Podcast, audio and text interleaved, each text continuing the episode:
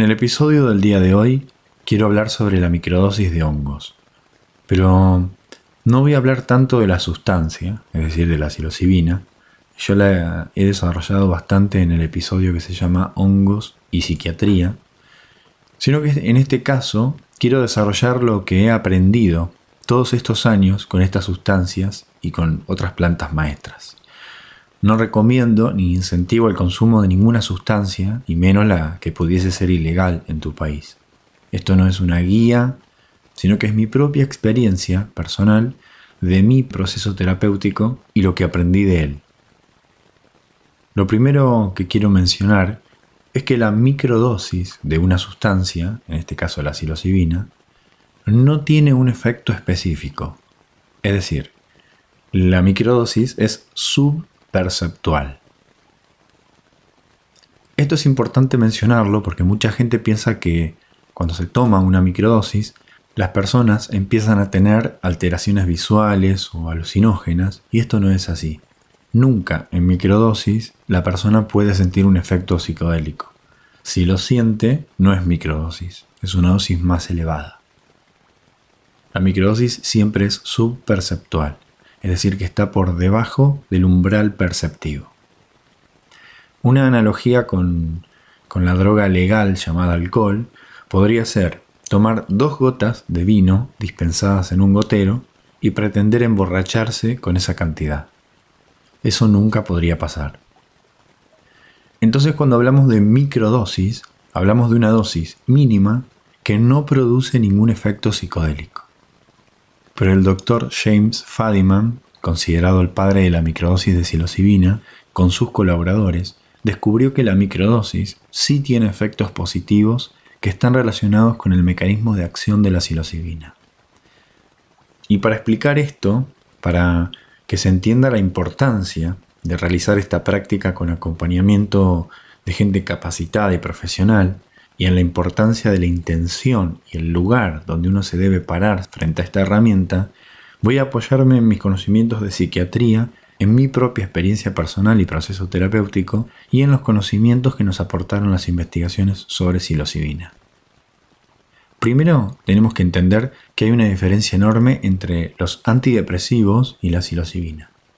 Tienen una estructura molecular diferente, un mecanismo de acción diferente y una psicofarmacocinética y una psicofarmacodinamia distinta.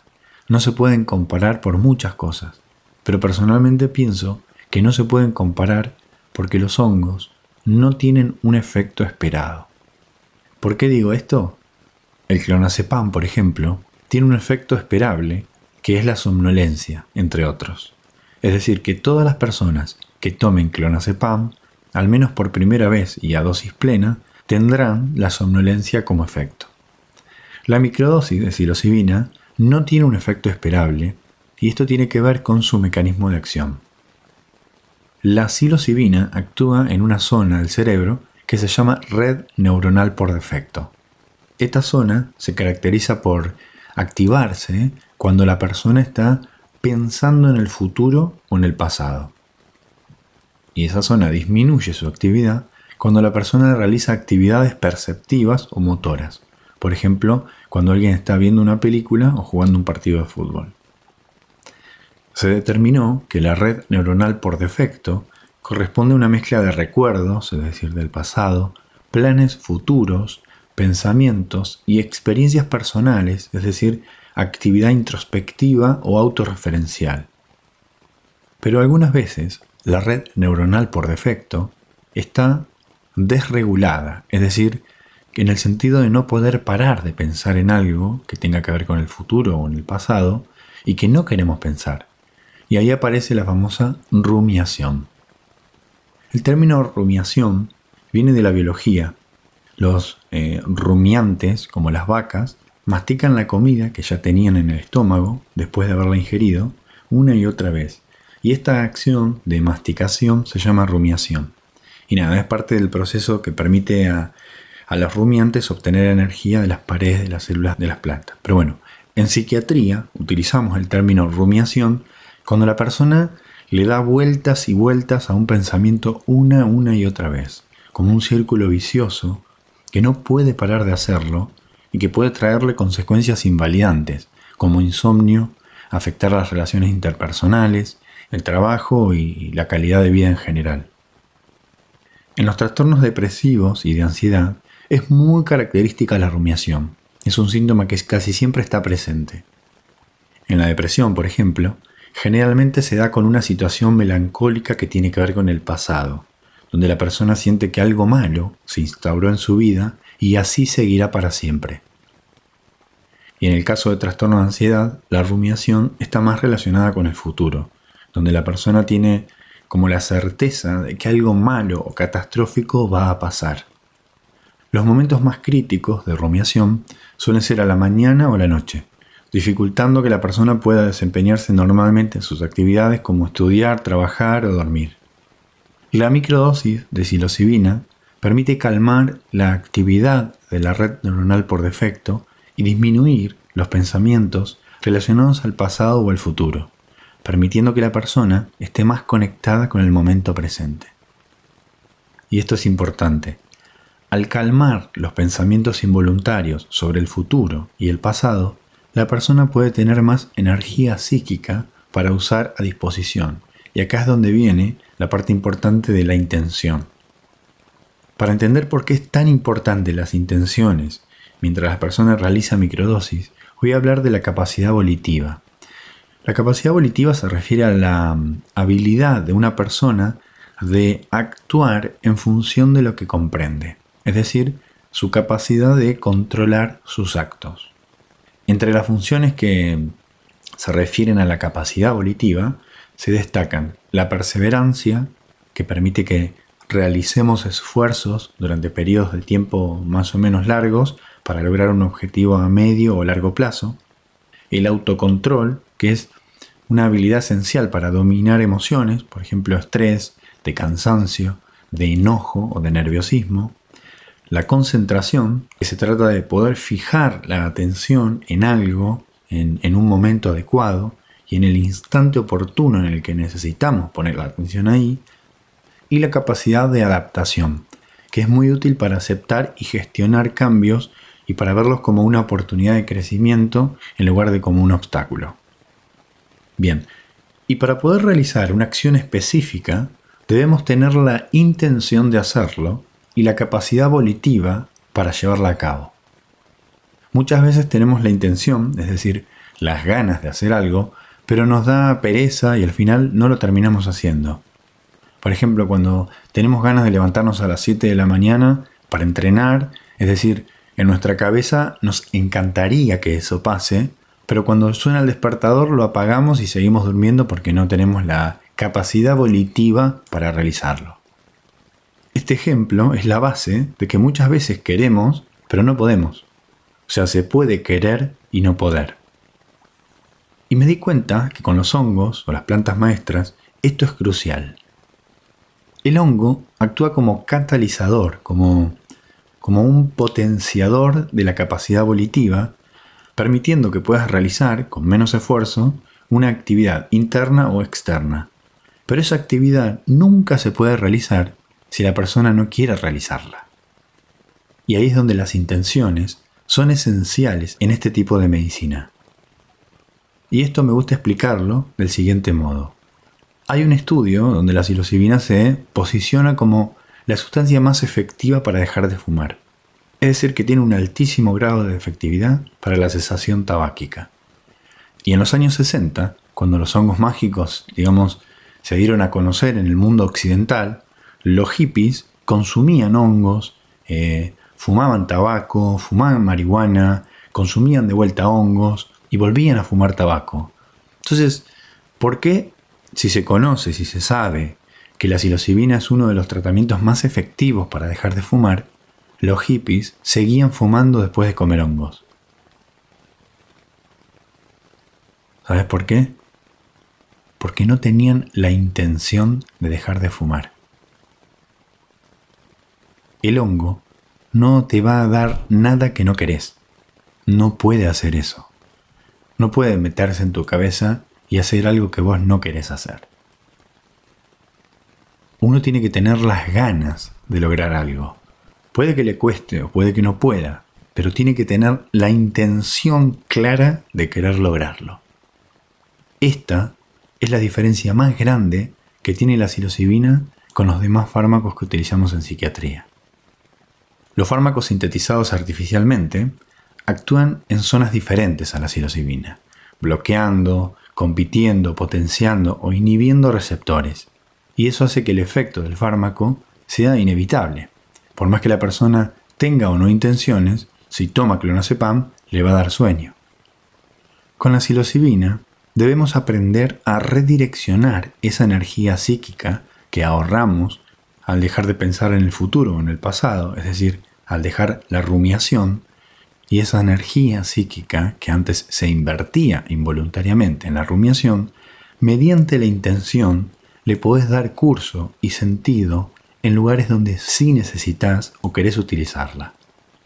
Como por ejemplo, en ser una persona más autocompasiva, en no exigirte tanto, en tener más productividad, en conectar con vos mismo, en conectar mejor con otros, en conectar mejor con la naturaleza, en desarrollar la resiliencia, en desarrollar la tolerancia a la frustración, en ejercitar la aceptación radical, en dejar de procrastinar, son por ejemplo algunas de las intenciones que he trabajado yo mismo con microdosis. Pero tuve que querer lograr todo eso. Tuve que tener la intención de que el hongo me sirva como herramienta para yo mismo lograr todo eso. Por eso en este tipo de herramientas se representa la frase la medicina sos vos. Y por eso la intención es más importante que el hongo, porque con el hongo solo no hacemos nada. Por eso es tan importante acompañar este proceso con personas capacitadas y experimentadas que puedan ayudar a redireccionar esa energía psíquica ahorrada en la red neuronal por defecto para ser utilizada como una oportunidad de crecimiento. Y eso es lo que más me interesa que te lleves de este episodio. Es para mí la clave de esta medicina. Para definir la microdosis, la, la experiencia con microdosis, me gusta decir que son tres cosas. Uno, una dosis de un hongo mágico seco molido por debajo del umbral perceptivo, que dependiendo de la cepa puede ser de 50 miligramos a 350 miligramos. Dos, tomado en un periodo de tiempo determinado, siguiendo un protocolo específico. Y tres, con al menos una intención. Esas tres cosas pueden resumir la experiencia con microdosis. Pero hoy me parece importante hablar de la intención y de por qué es fundamental en esta medicina. Hay varias formas de pensar las intenciones. Una de las que más resultado me dio fue hacer una lista con intenciones claras, simples, realizables y fundamentalmente que se centren en el ser. Por ejemplo, me gustaría ser una persona ordenada. Me gustaría ser una persona que no procrastina. Me gustaría ser una persona más creativa. Me gustaría ser una persona que no se auto boicotea. Y así. Y otra cosa muy importante para este proceso de microdosis es que es fundamental realizarlo con un seguimiento con tu psicoterapeuta, con alguien que esté instruido en este tipo de medicina, para que vaya guiando tu proceso de integración psicodélica. Integración es el proceso de darle tiempo de conectar la lección aprendida con la estructura que ya tenés y mediante nuevas estrategias de afrontamiento que permiten acercarte más efectivamente a tus intenciones el acompañamiento con alguien formado en este tipo de medicinas es tan o más importante como la sustancia en sí. El hongo abre una puerta, te muestra un camino, pero vos tenés que caminarlo. Esto es lo mismo que en cualquier planta maestra. Como me pasó con la ayahuasca, uno tiene que tener un propósito, saber qué va a buscar en la experiencia y por qué la está realizando. Una cosa que me di cuenta mientras tomaba microdosis fue que empecé a escuchar más a mi instinto. Empecé a percibir qué me pasaba en el cuerpo cuando estaba frente a una persona, frente a una situación o cuando tenía que tomar una decisión. Y me di cuenta que, que me convertí en una persona más perceptiva. No me costó darme cuenta qué personas no sumaban en mi vida y eso me permitió de alguna manera alejarme y dejar el espacio vacío para nuevas personas que sí sumaran. Entonces entendí que no solo cambié yo, sino que también cambió mi entorno, mis relaciones interpersonales se hicieron más honestas, eh, más profundas, con mucha más amorosidad, con mucho más entendimiento, y eso me hace sentir bien y me hace, me hace sentir acompañado, inclusive estando solo en otro continente. Quiero que este episodio sirva para entender que este tipo de medicina no es tomar un hongo y listo. Me di cuenta que las personas no necesitan ser salvadas o curadas, sino que las personas necesitan conocer su propio poder y cómo acceder a él. Pero no todas las personas están dispuestas a curarse a sí mismas. Y eso no está ni bien ni mal, es algo que pasa. Con este tipo de herramientas necesitamos hacernos cargo de nosotros mismos como condición. La microdosis de psilocibina usada de manera responsable y con acompañamiento profesional adecuado podría ser para la psiquiatría lo que el microscopio es para la biología y el telescopio para la astronomía. El hongo tiene una sustancia que encaja como una llave y cerradura en nuestro cerebro, abriendo una puerta, disminuyendo los pensamientos acerca del futuro y acerca del pasado, permitiéndonos usar toda nuestra capacidad volitiva en el momento presente. Y ahí, en ese momento, lo que define lo que pase o no está en tu intención. Si tu mente lleva una carga muy pesada de futuro o de pasado, vas a experimentar más de lo mismo. El pasado y el futuro se perpetúa a través de la falta de presencia. La calidad de tu presencia es lo que le va a dar forma a tu conciencia. Tiempo no tiene cuenta, tiempo no tiene cuenta, tiempo no tiene cuenta, presencia. Claro como un cristal,